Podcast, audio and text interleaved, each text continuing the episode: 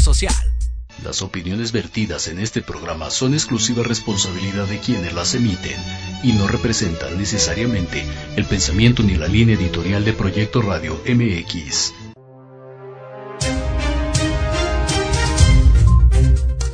¿Qué tal? Soy el licenciado Francisco Javier Rodríguez y les doy la más cordial bienvenida a mi programa Entre Diálogos un espacio en el que te vas a enterar de lo más relevante en materia nacional e internacional. Bienvenidos.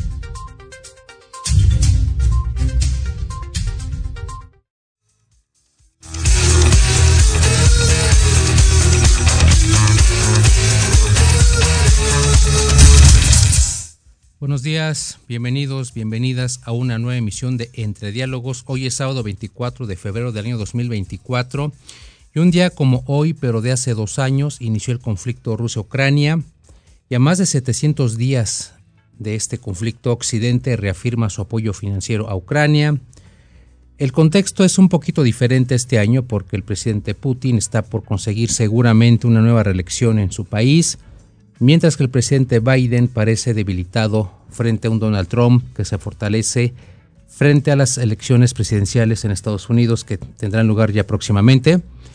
Y el mundo sigue dividido en cuanto al apoyo para Ucrania, pero como lo comentamos en el primer aniversario, parece que esta guerra no, no tiene solución, o como decimos coloquialmente, no tiene pies ni cabeza. Y para platicar de este segundo aniversario, tenemos en la línea telefónica al historiador Alfredo Ruiz Islas. ¿Qué tal, Alfredo? Buenos días. Hola, Francisco, ¿cómo estás? Buenos días. Bien, Alfredo, muchísimas gracias. Pues ya dos años de este conflicto, Alfredo. ¿Cuáles son tus impresiones al respecto? Se ha vuelto como un conflicto peculiar, ¿no? O sea, no deja de haber operaciones, no deja de haber movimientos, son distintos, o sea, ciertamente la, creo que cualitativamente el conflicto es muy distinto ahora de como era el año pasado que lo platicábamos, pero sigue ahí, ¿no? El, asunto es que como que ya pasó su novedad y entonces mediáticamente incluso despierta muchísima menos, eh, muchísima menos expectativa, muchísima menos interés, ¿no? Exactamente, ya pasaron dos años al principio, hace dos, eh, estábamos muy inquietos en todo el mundo, no sabíamos qué, iba a pasar, de hecho se especulaba muchísimo antes del 24 de febrero del 2022 de si eh, Rusia iba a invadir Ucrania, hubo muchos intentos de negociación por parte de Occidente, principalmente de Alemania y de Estados Unidos, pero la invasión se dio, la guerra se dio, eh, Creo que, como comentas, Alfredo, ya la situación es muy diferente. Ya las noticias que nos llegan son muy poquitas y es un conflicto que tal vez, digámoslo así, está pasando de moda. No sé ahorita cuál sea la novedad en el mundo. Creo que hasta el conflicto en Gaza también está perdiendo un poquito de, de réplica en el mundo. Pero bueno, finalmente ya son dos años, no hay solución Occidente, como yo lo decía en la introducción, ha respaldado su apoyo a Ucrania y en vista de más de 700 días de conflicto, Alfredo, quiero preguntarte, ¿realmente podemos hablar de solidaridad de Occidente para Ucrania o este país definitivamente ya se ha convertido en una carga para sus aliados?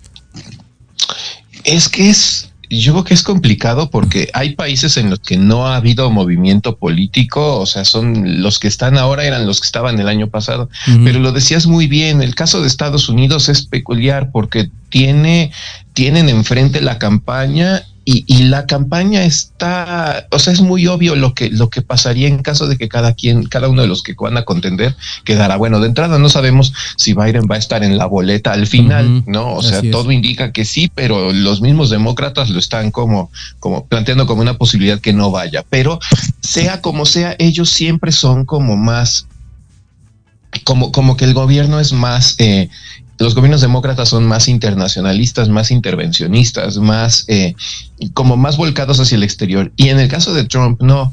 O sea, Trump en ese sentido es un político que es lamentable que los, los medios gringos no lo, no lo vean, porque además los que lo quieren lo ven de otra manera y los que no lo quieren nunca lo van a ver así. Pero es un gobierno, el de Trump, el que regresó a los valores jeffersonianos, ¿no? O sea, estos valores de dejar a Estados Unidos dentro de sus fronteras, ocuparse de sus problemas, lograr un crecimiento interno. Entonces, si Trump gana, va a dejar a, a Ucrania sin ese apoyo, porque además lo han dicho reiteradamente, es mucho dinero. ¿No? Y entonces lo que están haciendo es eso, o sea, es mandar dinero a aquello de lo que hablábamos el año pasado, estas escuadrillas que se iban a armar, estos escuadrones de tanques, esta, toda, toda la, la todo el equipo que se supone que se iba a mandar, al final no pasó nada, ¿no? Y entonces los ucranianos en lo que están es en estos ataques que les han resultado muy exitosos en, cierta medida, que son los ataques con drones, ¿no? A los barcos rusos han, tenido buenos, o sea, han tenido éxitos, pero el costo ha sido altísimo. O sea, los, ellos atacan a los rusos con los drones y los rusos bombardean y matan civiles y demás. Y parece que Occidente, o sea, sí dice, sí se compromete, sí hace cosas, sí, pero la última reacción que tuvimos de parte de Biden en la semana fue eh, de anunciar un paquete de sanciones pero por la muerte de, de, Navalny, ¿no? O sea, no por, o sea, lo de, Ucrania, lo de Ucrania ya se quedó como fuera. Entonces, quizá no es que sea un aliado incómodo, pero por lo menos sí puede ser un, aliado así como de, como, como que ya se acostumbraron a esto y entonces de, ah, pues dale dinero y, a ver qué hace con él, ¿no? Y los ucranianos han dejado también de estar como tan presentes en esta urgencia que, veíamos el año pasado. esto que, que decía mucho eh, eh, Zelensky, que tenía muy presente el, el hecho de que si no estaban con ellos, ellos iban a caer y si caían iba a ser una, un fracaso para Occidente y para el mundo y etcétera, iba a ser un triunfo para Putin, ¿no? Lo que se me hace interesante es que en medio de la también del, del, movimiento electoral que hay en Rusia. O sea, Putin no apueste por Ucrania como, como algo para conseguir votos, popularidad, respaldo, no. O sea, se ve que él tiene muy claro que, que lo que está haciendo le basta para para conseguir los votos que necesita, o sea, lo que está haciendo, sea lo que sea, sea legal o ilegal, incluso sea pensar en que las elecciones sean una cosa más bien fraudulenta, porque más oposición ahora no tiene, entonces, no sé, no sé, no sé, o sea, lo decíamos hace rato, Ucrania como que deja de ser algo interesante, lo dijiste tú muy bien, se pasa, o sea, pasa de moda y entonces es algo que está ahí y que se vuelve parte del panorama y que se vuelve además algo cotidiano. Es como, como, como cuando aparecía el conflicto árabe-israelí en las tiritas de Mafalda, ¿no? Que decían, es lo de siempre, es lo de diario, es lo que ya está ahí, es lo normal, entonces dices, pues con eso se, se ve complicado que pase algo, ¿no? Claro. Sí, tienes toda la razón, Alfredo. Ese es un punto muy importante que debemos tomar en cuenta. Si gana Trump o si se reelige Biden, como lo eh, refieres, creo que los republicanos como que son más eh, reservados en ese sentido. Yo también considero que Trump no va a apoyar más a Ucrania y estoy seguro que va a ser un escándalo de, de en, este, en este punto. Y Putin, por el contrario, eh, tiene un ambiente político estable. Eh, no hay oposición, como bien lo comentas, y la única oposición que existía, pues ya no, ya, ya no está. Ya no está. Entonces es un panorama, digamos, eh, favorable para Rusia.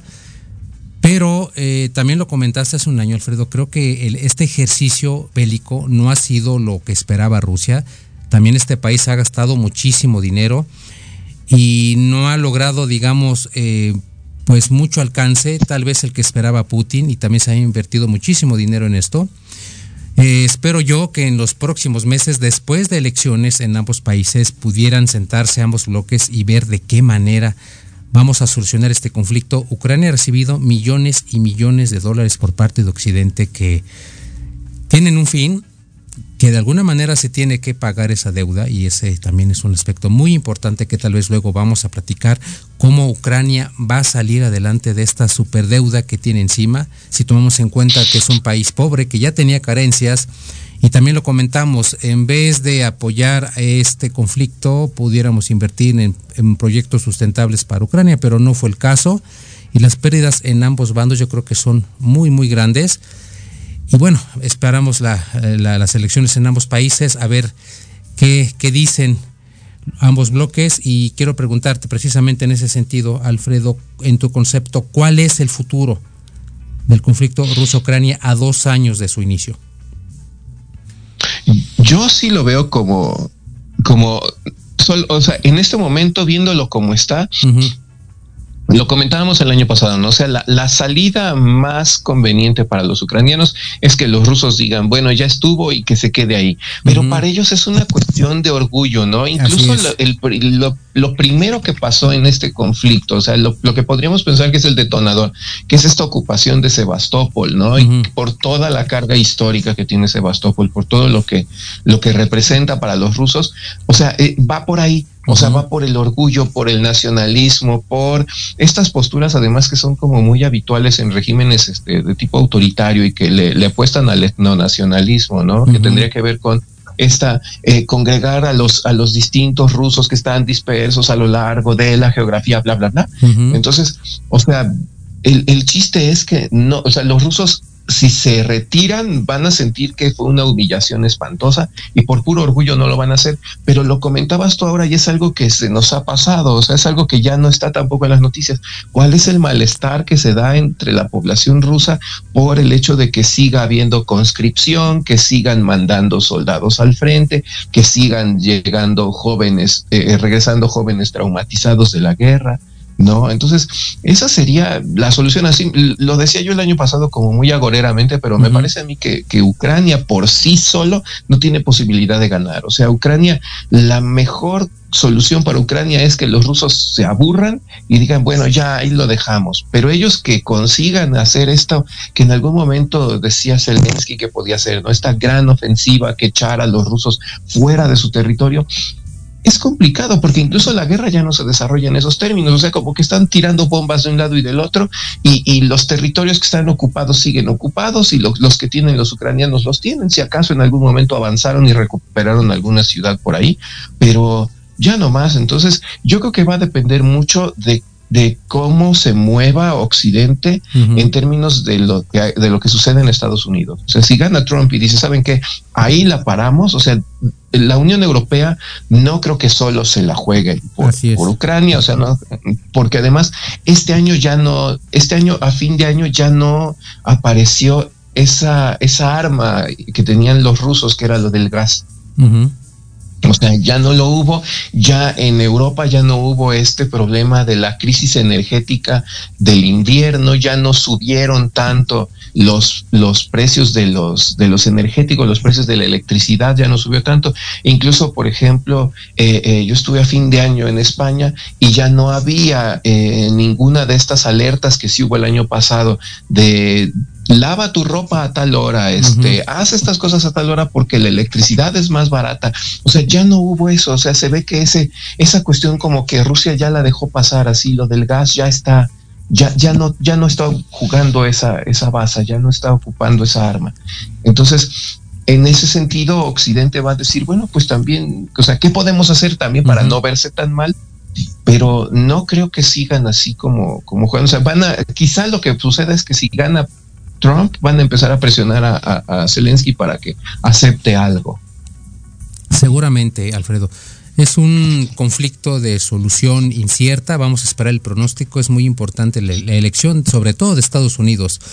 Comentas acertadamente, la Unión Europea no se va a aventar este paquete, es muchísimo, y si no tiene el respaldo de Estados Unidos, pues van a dejar solo a Ucrania. Finalmente el apoyo va a desaparecer y seguramente van a esperar alguna instrucción de Trump para darle solución al conflicto y como lo comentas, lo más seguro es que se le obligue a Zelensky a, cierta negociación y aceptar algo y se acabó. En fin, vamos a ver qué ocurre, ya son dos años, eh, no hay nada concreto, pero sí tenemos que estar muy al pendiente de los próximos, de los próximos movimientos en Occidente y en Rusia, a ver qué forma, a ver qué camino va a tomar este conflicto. Alfredo, muchísimas gracias, como siempre, gracias por tu colaboración para mi programa. Al contrario, muchísimas gracias por la invitación. Claro, claro que sí, Alfredo, seguimos en contacto. Saludos. Gracias, nos vemos. Nos vemos. ¿Cómo ven?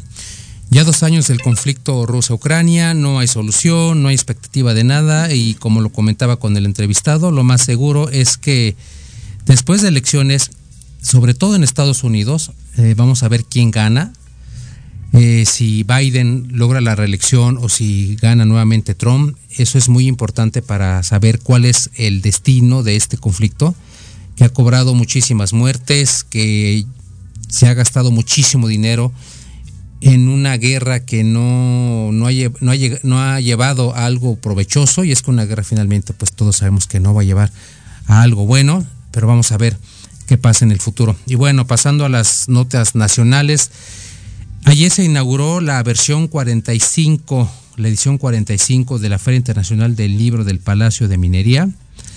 El del 22 de febrero al 4 de marzo, cientos y cientos de autores se darán cita en esta feria para darnos a conocer novedades y nuevas publicaciones en prácticamente todos los géneros de la literatura. También habrá pláticas, conferencias, presentaciones de libros y exposiciones diversas relacionadas con las letras. La Feria Internacional del Libro del Palacio de Minería es organizada por nuestra máxima casa de estudios. Además, cuenta con el apoyo de importantes dependencias universitarias, eh, de la Cámara Nacional de la Industria Editorial Mexicana, de la Secretaría de Cultura de la Ciudad de México y del gobierno de nuestra ciudad. Yo los invito cordialmente a que se den una vuelta al Palacio de Minería. Hay muchísima oferta, hay muchísimas letras, muchísimos géneros. Eh, hay libros que yo recuerde hasta de 15, 20 pesos. Muchos autores se presentan en, este marco que más o menos son como semana, semana y media de este evento. Eh, les van a firmar los libros, les van a explicar los motivos que llevaron a escribir tal o cual texto. Y es muy padre que convivamos nosotros con los autores, que además en México es muy bueno que la Feria Internacional del Libro del Palacio de Minería y otras más eh, fomenten el hábito de la lectura aquí en México. Ya sabemos y hemos entrevistado expertos que nuestro país no se caracteriza por tener muchos lectores que digamos. Se hace un esfuerzo de verdad enorme por celebrar estos eventos y vale en verdad muchísimo la pena que se den una vuelta al Palacio de Minería, no se van a arrepentir y yo los invito cordialmente a que se acerquen a la lectura, a que se acerquen a los autores nuevos, a los autores independientes. Eh, publicar un libro en México también es muy complicado, de por sí no leemos y publicar aquí un libro en el país cuesta muchísimo dinero y no todas las casas editoriales avientan a publicar a un autor nuevo. Entonces, esa es la, la finalidad de, las, de la Feria Internacional del Libro del Palacio de Minería y de otras más que buscan el fomento a la lectura y entre más gente lea, entre más mexicanos y mexicanas tengan el hábito de la, de la lectura, seguramente nuestro país será más culto y la publicación de libros en México seguramente también será más barata. Y bueno, pasando a otras notas, en Guerrero, la delincuencia organizada hace un pacto de paz a petición del clero. Organizaciones criminales como la familia michoacana, los tlacos, acordaron una tregua para frenar la violencia desatada por el control de la Sierra de Guerrero. Y según las pláticas iniciadas a petición de los obispos de Chilpancingo, Tlapa, Ciudad Altamirano y Acapulco, fue que estas organizaciones criminales eh, acordaron en parar la violencia desatada en la Sierra de Guerrero. Y bueno, finalmente este estado se convierte en el foco de atención, ya que la violencia en ese estado lo llevó a ocupar en septiembre del año pasado el séptimo lugar a nivel nacional en el número de homicidios. Hay quienes hablan ya de Guerrero, como en su caso fue de Michoacán, de un estado fallido donde la ley y las autoridades sencillamente no son respaldadas ni son respetadas. Y seguramente algunos de ustedes eh, tuvieron la oportunidad de checar en la semana que mm, muchos miembros del clero en Guerrero estaban tratando de poner su granito de arena para parar un poco la violencia en este estado y eso es una realidad. Guerrero es uno de los estados más violentos a nivel nacional, lo hemos platicado en otras emisiones, hemos dado números, estadísticas de cuántos y cuáles son los delitos que se cometen en este estado. Y bueno, ya hablábamos aquí que en septiembre del año pasado este estado ocupó el séptimo lugar en homicidios. Y este delito normalmente en aquel estado es cometido precisamente por los grupos de delincuencia organizada que operan por allá. Ya aquí mencioné dos, la familia michoacana y los tlacos.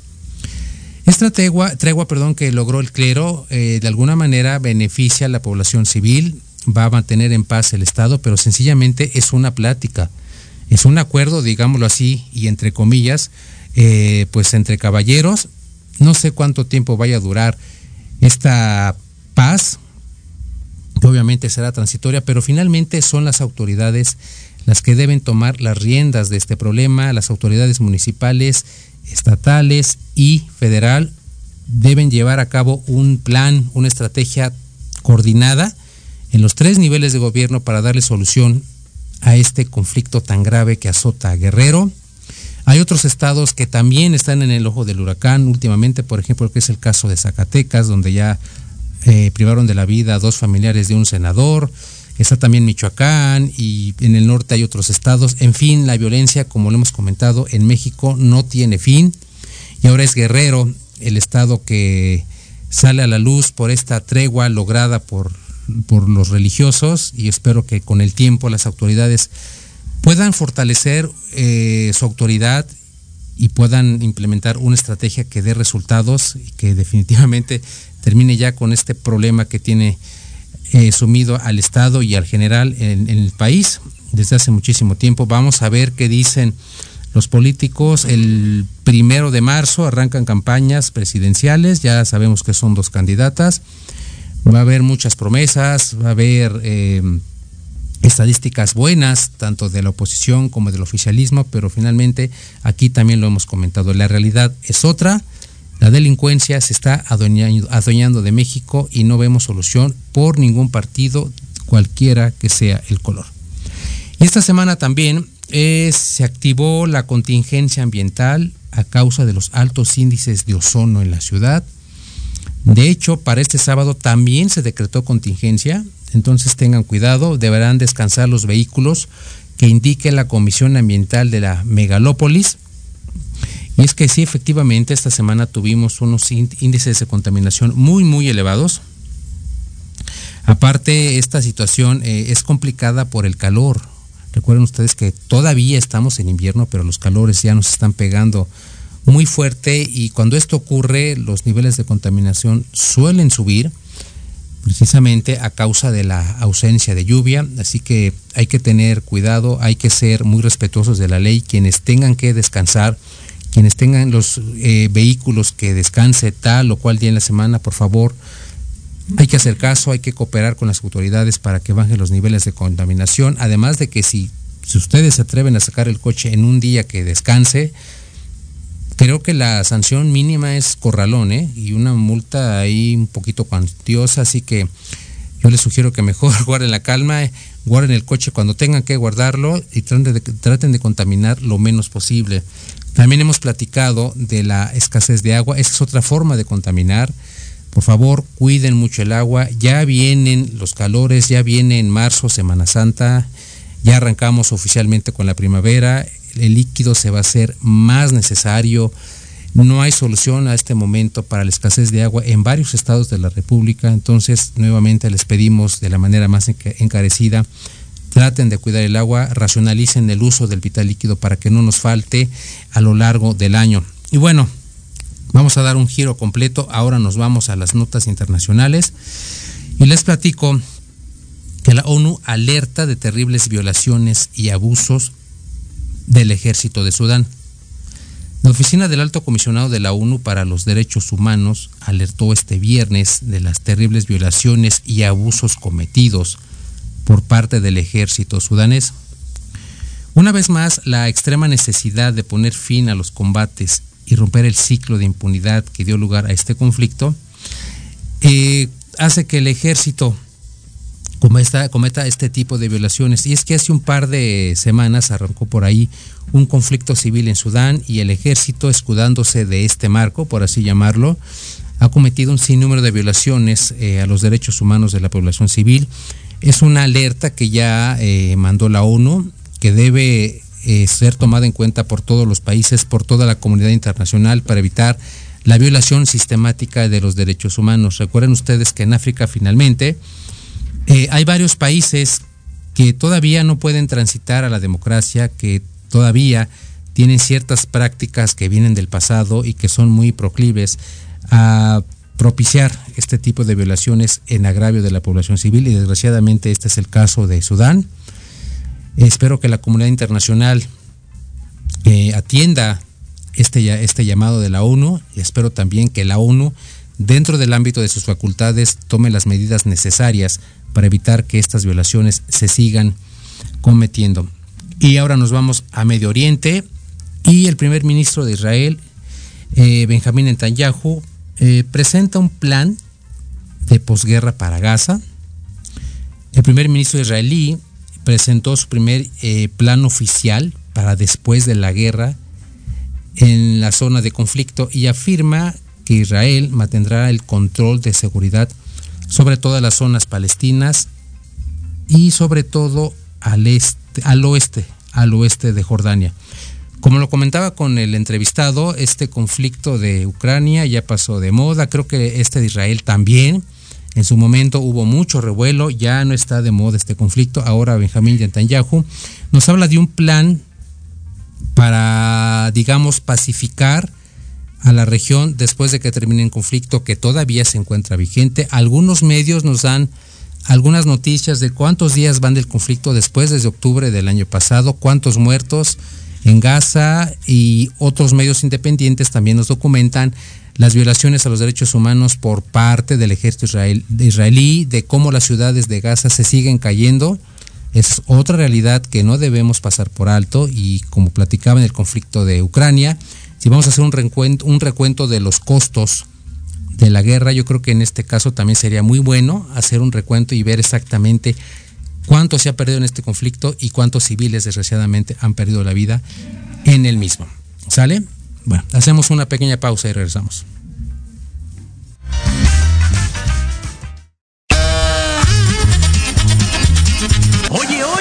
¿A dónde vas? ¿Quién, yo? Vamos a un corte rapidísimo y regresamos. Se va a poner interesante. Quédate en casa y escucha la programación de Proyecto Radio MX con sentido social. ¡Uh, la, la chulada!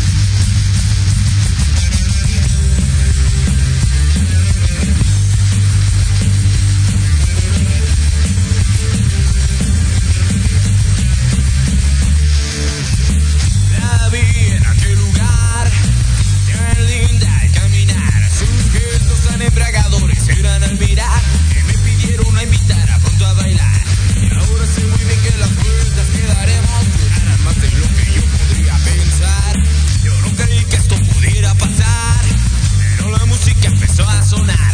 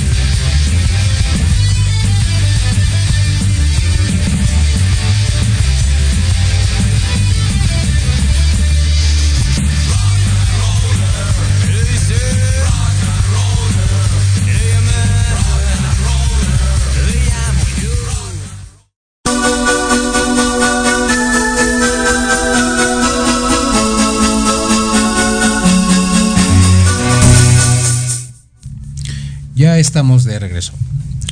Bienvenidos a una nueva emisión de Atrapados en el Rock en ausencia de Diego Emilio, titular de este espacio. Y en esta ocasión vamos a platicar de un evento muy importante que tendrá lugar en el marco del Día Internacional de la Mujer.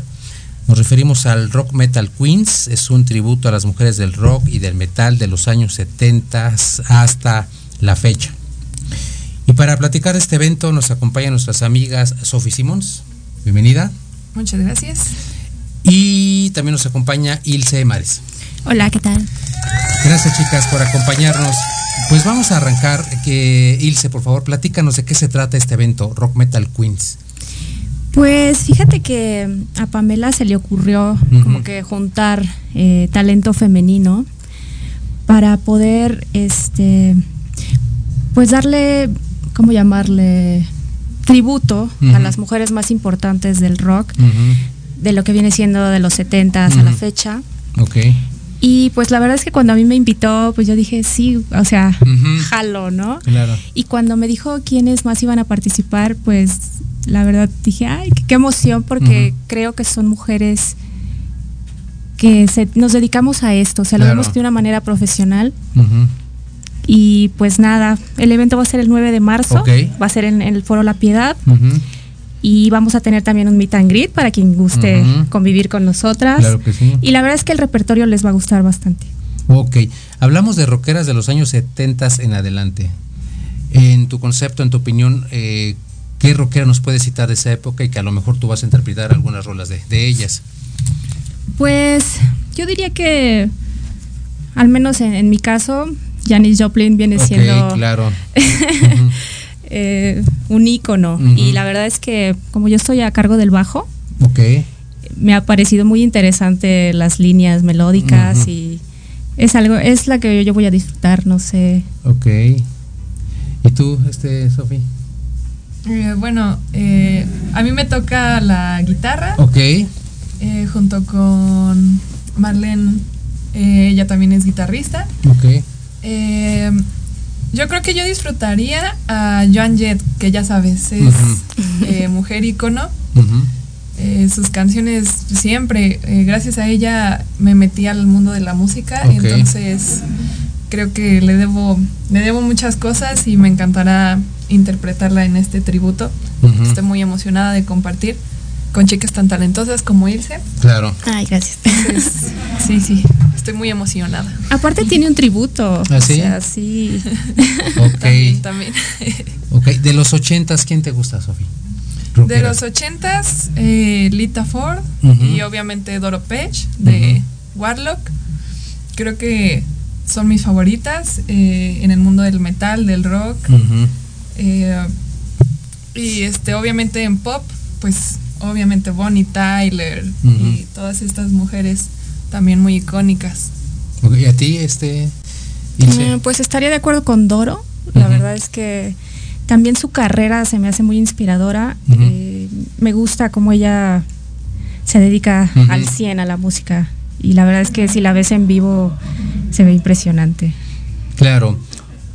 Un movimiento muy peculiar en los años 70, como ustedes saben, fue el punk rock, muy, muy de moda en Estados Unidos y en Inglaterra. Unos dicen que el movimiento se inició en Estados Unidos y otros que no, que fue en Inglaterra.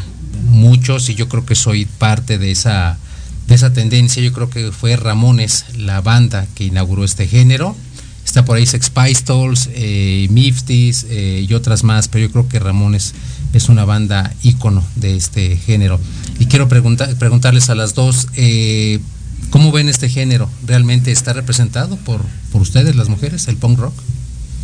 ¿Eh, ¿Sofi? Creo que las mujeres siempre tenemos algo que decir, ¿no? Eh, hacia la sociedad. Ok. tenemos eh, pues esta necesidad de hablar con la música que generalmente o so- solía pasar en tiempos anteriores que las mujeres no tenían esta voz como Claro. tenían los hombres, ¿no? Entonces, como dices tú en el, en el punk rock, eh, estaba Ramones y pues del lado de las mujeres estaba The Runaways. Entonces, eh, siempre hay algo que decirle a la sociedad que a veces no se podía comunicar, eh, pues con palabras, pero sí con música, ¿no? Claro. Entonces, creo que nosotras tenemos ese, ese algo rockero que nos hace hablar, ¿no? Que nos hace expresar, eh, pues todo, todo, todo lo que sentimos, ¿no? Claro. Y creo que nosotras eh, lo, lo expresamos perfectamente con nuestra música, se siente. ¿no? Es este sentimiento. Claro. ¿Y tú, este Ilse? Eh, ¿Qué chica nos puedes citar del punk rock? Pues no es tanto mi, mi género. Eh, sin embargo, pues sí creo que, pues no sé, también en México tenemos una voz, ¿no? Eh, tengo una conocida, está Tati Soberón. Ok. La verdad es que me gusta mucho lo que hace. Eh, apoyo mucho también su carrera y, y cómo impulsa el género, Claro. aunque no sea, digamos, eh, algo que me guste mucho. bueno, el género, pues soy más como metalera, más. Exactamente. Y bueno, ustedes que son rockeras eh, independientes, ¿cómo ven el escenario en México para las rockeras? O sea, me refiero a, a las mujeres que se dedican al rock. ¿Los reciben bien? ¿Si hay apertura? ¿No hay apertura? ¿Hay machismo? ¿No lo hay? ¿Cómo es el escenario? Pues a pesar de que los tiempos han cambiado y han cambiado mucho, sigue estando todavía esa, es, esa, ese pequeño asunto que lo disfrazamos de otra manera, pero sigue estando, ¿no? Claro. Entonces, si eres chica, a mí me pasaba mucho que yo quería ir a la parte de, de guitarras eléctricas y me decían, oye, Para los este, la parte de pianos, de violines está por allá, ¿no? Entonces, eh, es- está, sigue estando, está disfrazado. Pero, pues también eso nos ayuda a nosotras, eh, pues a sacarlo, ¿no? O sea, tenemos esa, es- ese impulso, ¿no? Eh, esas ganas de, de, pues, me dirán que no puedo hacer esto, pero yo lo voy a hacer y lo voy a hacer mejor, ¿no? Exactamente. Entonces, eh, afortunadamente estas nuevas generaciones, me incluyo en las nuevas generaciones, eh, estamos logrando recuperar, ¿no? O sea, todo, todo lo rockero, estamos eh, agarrando los instrumentos, estamos ya probando cosas nuevas que, que no habíamos intentado anteriormente, ¿no? En generaciones pasadas. Entonces, este, me da mucho gusto que ya las nuevas generaciones puedan agarrar una guitarra sin sentirse eh, presionadas o, o sin sentirse de que no van a lograr nada. No, ahorita ya hay más apoyo del que había antes. ¿no? Exactamente. Y creo que es lo que debemos de seguir impulsando, ¿no? Que las chicas, eh, pues, tengan sueños, tengan el valor de, de de ser músicos. Claro. Al final de cuentas, ¿no? Exactamente. Ilse, ¿qué opinas? Pues mira, yo empecé haciendo eventos. empecé hace como 15 años. Ya haciendo eventos eh, me inspiré, ¿no? Vi como los músicos, eh, pues no sé, tenían una magia en el escenario y pues yo dije, no, yo tengo que estar ahí, ¿no? Pero sí te puedo decir que el hacer eventos, o sea, el estar de promotora, el estar eh, de músico, el estar de espectadora en un evento, sí, sí te hace partícipe de que las mujeres eh, sí se nos hace, o sea, como, ¿cómo decirlo? Sí nos ven como que, ah, bueno, está bien para ser mujer, ¿no? Pero la verdad es que somos estudiadas y la verdad es que tocamos mejor que muchos hombres, ¿no? Y no es como que por... Eh, ya sabes, levantarnos eh, el cuello. El cuello, sí, pero creo que nuestro trabajo se ve en el escenario, se ve en lo que hacemos y creo que todas nosotras tenemos una carrera que podemos respaldar, tenemos nuestros videos, tenemos pues, ¿cómo llamarlo? Nuestra... Tu historial, finalmente, ¿no? Tu trayectoria, eh, la experiencia que finalmente cada una de ustedes ha hecho y cada una tiene su estilo, su talento y finalmente yo creo que ese es el dato que las hace salir adelante y pues darse a conocer como cualquier rockero, como cualquier otra rockera, eso es lo más importante. Y tiene razón, Sofi, fíjate que es muy, eh, pues muy dada esa práctica todavía de los estereotipos, de que ciertas cosas tienen que ser reservadas para los hombres y otra para las mujeres. Me decía Sofi del caso de las guitarras, es que no, es como que muy pesado, ¿no? Algo muy rudo para una mujer. Vete al pianito, al violín, no sé, algo más femenino. Sin embargo, la música es un arte el arte no tiene género y cualquier persona puede hacer arte, la música se lleva por dentro. Yo he escuchado muchas veces que los verdaderos músicos a veces ni siquiera estudian música, sin embargo, aman la música y saben hacer música. Eso es lo más importante. y Yo creo que es el caso de ustedes, que también aman la música. Y vamos a tratar de abrir más el rock para ustedes, las mujeres. Yo entiendo que el machismo sea en México en cualquier parte, en cualquier ámbito. Yo creo que la música, desgraciadamente, pues no ha sido la excepción y hay que luchar contra eso. Y bueno, eh, ¿cómo lo recibe la banda? ¿Qué dicen de ustedes como músicos? Eh, ¿Qué opinan en general? Como tú le decías, ah, es una mujer y como que, pues no está malo, se defiende. Pero en general, ¿cuál es la opinión de la gente cuando escucha a una mujer rockera? Pues creo que eh, muchos se quedan sorprendidos, como que no se esperan ver de lo que somos capaces. Y pues la verdad es que ahí está nuestro trabajo. adelante, adelante, adelante, bienvenida, bienvenida. Gracias. Oli. Adelante, eh, adelante, adelante. Ok, ¿y tú, Sofi? Pues sí, también eh, generalmente le gusta, le gusta a la gente, o sea, le gusta al público, ¿no? Siento que eh, sí, como dice Ilse, pues nosotras como mujeres expresamos el rock, o sea, lo sentimos y y obviamente la gente lo, lo detecta y así como lo transmitimos también le llega hacia la gente. Entonces, así como hay personas que se sorprenden y que dicen, ay, como dice Ilse, para ser mujer no toca tan mal, ¿no? Claro. pues no, o sea, sí somos profesionales, sabemos lo que hacemos y lo hacemos con mucho gusto. Entonces, pues eso lo identifica el público y lo toman perfectamente bien, ¿no? Aunque, claro, hay, hay excepciones, ¿no? también en redes sociales, ¿no? Es como de, ay, ¿qué vas a saber si eres mujer, no? Este, no, pues, mucho más que tú, chavo. Entonces, em, hay excepciones, pero por parte del público, en cuando, general las ven bien, ¿no? Cuando vienen a vernos, es, eh, lo hacen con mucho gusto y lo disfrutan muchísimo. Qué bueno. Bienvenida, Pam. Muchas Buenos días. Les preguntaba a tus amigas que mm, cómo recibe la banda a las rockeras, qué dicen, qué opinan de su trabajo como mujeres rockeras. ¿Cuál es tu caso? Bueno, eh, yo creo que ahorita las cosas se han ido mejorando, sin embargo todavía nos cuesta un poquito el doble, sino es que a veces hasta el triple, justo como mencionaban mis compañeras, demostrar, ¿no? O sea, siento que la mujer todavía está en un continuo tener que demostrar. Exacto. Justo mencionábamos que no hay ningún estudio científico ni nada que avale que una mujer sea menos capaz de tocar un instrumento o que sea menos capaz en cuestiones de liderazgo y todo esto. O sea, no hay nada que te diga, ay, a una mujer le va a costar biológicamente más trabajo tocar la guitarra, ¿no? O físicamente. Realmente no existe. Entonces siento que mm, en general en la industria musical somos menos, pero en el rock y en el metal aún está un poquito más eh, estigmatizado el hecho de que el rock y el metal son géneros de hombre, ¿no? Así como los juguetes, los carritos, así, en la música el rock y el metal todavía un poquito, ¿no?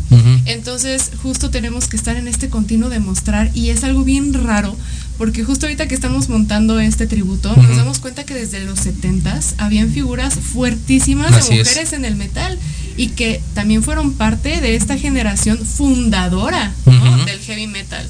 Como Doro, como Lita Ford, como muchísimas, ¿no? Entonces es, como muy raro esta cuestión del machismo y cómo permea a, distintos ámbitos, incluso en el arte, ¿no? Exactamente, sí platicaba con tus amigas eh, que finalmente un músico pues es músico, música, el talento es lo que te saca adelante.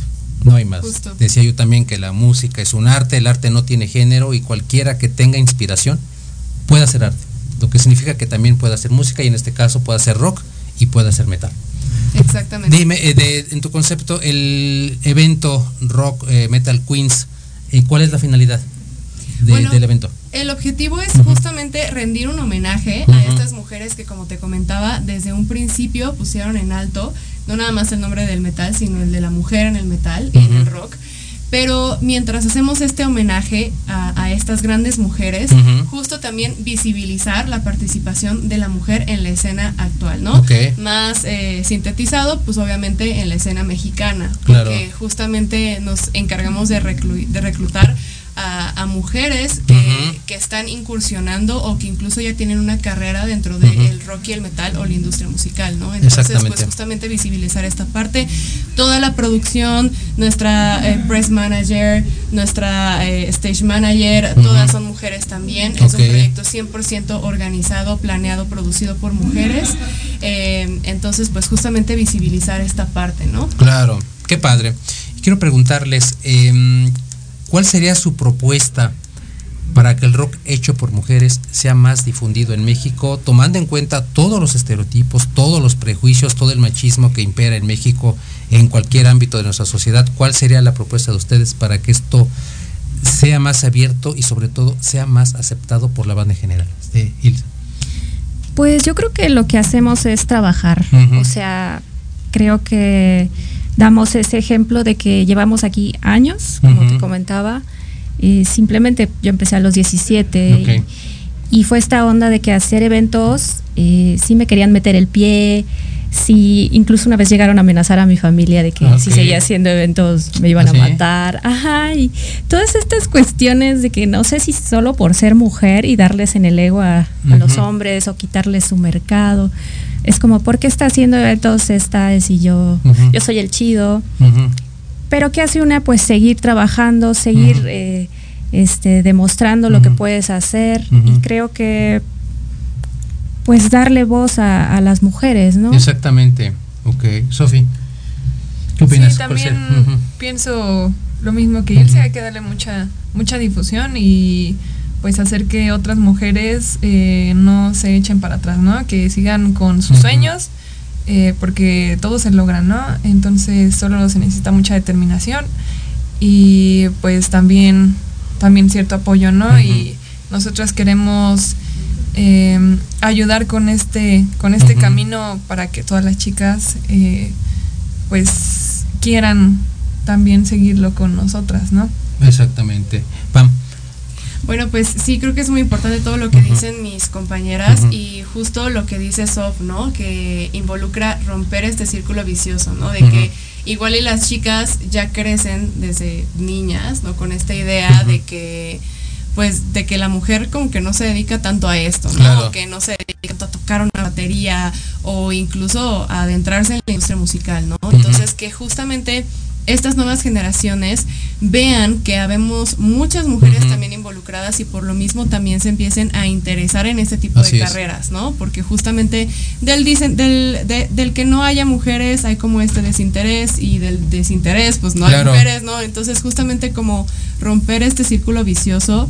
Eh, que obviamente hayamos más productoras, hayamos más este músicas, eh, de todo, ¿no? Para que pues sigamos como inspirando a las chicas. Exactamente, eso es algo muy importante y lo comentaba Sofi, necesitan ustedes el apoyo, el respaldo. De entrada ustedes, eh, me queda claro que están muy hermanadas, que como género se apoyan muchísimo, pero hace falta más apoyo por parte de la sociedad desde una apertura, desde abrir eh, la mente para ver a mujeres rockeras, también hace falta el apoyo, digamos, financiero. Eh, producir discos, hacer giras y demás. Y quiero preguntarles cuál ha sido el apoyo para ustedes, así de manera rápida, porque nos mandan a corte. Pues en general siempre ser un artista independiente va a ser una inversión grandísima. Claro, difícil. Eh, sí tiene sus pros, sí tiene sus contras. Em, hay sistemas de apoyo, sin embargo, al principio dedicarse a una carrera musical es una súper inversión. Claro. Entonces, pues yo creo que más de que hablar como del apoyo que existe, porque realmente es muy poco, claro. hablar como justo del apoyo que podemos ir eh, generando, ¿no? O sea, si ustedes ven como una banda emergente, un artista emergente, apoyarlo así como apoyan a sus artistas grandes, ¿no? Que eh, realmente eso es lo que le ha faltado mucho al país y por eso no hay bandas internacionalizándose como en otros lugares, ¿no? Entonces, apoyar mucho la escena local, saber que con la compra de un boleto, con la compra de la merch oficial y todo esto, pues nos ayudan a, seguir siendo un proyecto autosustentable que, que siga creciendo, ¿no? Entonces, eh, obviamente reproducir nuestra música, compartir. Es bien importante también el apoyo de los medios, de, las redes sociales. Entonces, pues seguir como con esta idea y dejar atrás, pues justo esta idea como cangrejista, ¿no? Como le llaman, de que ven como un mexicano. Ahorita esta semana se viralizó mucho el post de, The Warning, ¿no? Que decían que que pues habían llegado ahí por dinero, pero la gente no ubica que el dinero hay cosas que no puede comprar. Claro. Que, que, también está mucho el esfuerzo, un chorrísimo de resiliencia, un chorrísimo de tiempo invertido. Entonces, pues no ver a estos em, paisanos, ¿no? Como algo malo o, hablar mal, ¿no? Al contrario, reconocer, compartir, enorgullecernos y claro, apoyando. Exactamente. Bueno, el tiempo se nos ha acabado, les doy la gracia, les doy las gracias, perdón, a nuestras invitadas. Nos escuchamos hoy noche por una nueva emisión de Entre Diálogos. Gracias, este Muchas gracias por la muchísimas gracias por acompañarnos. Nos vemos el 9 de marzo. Nos vemos el 9 de marzo.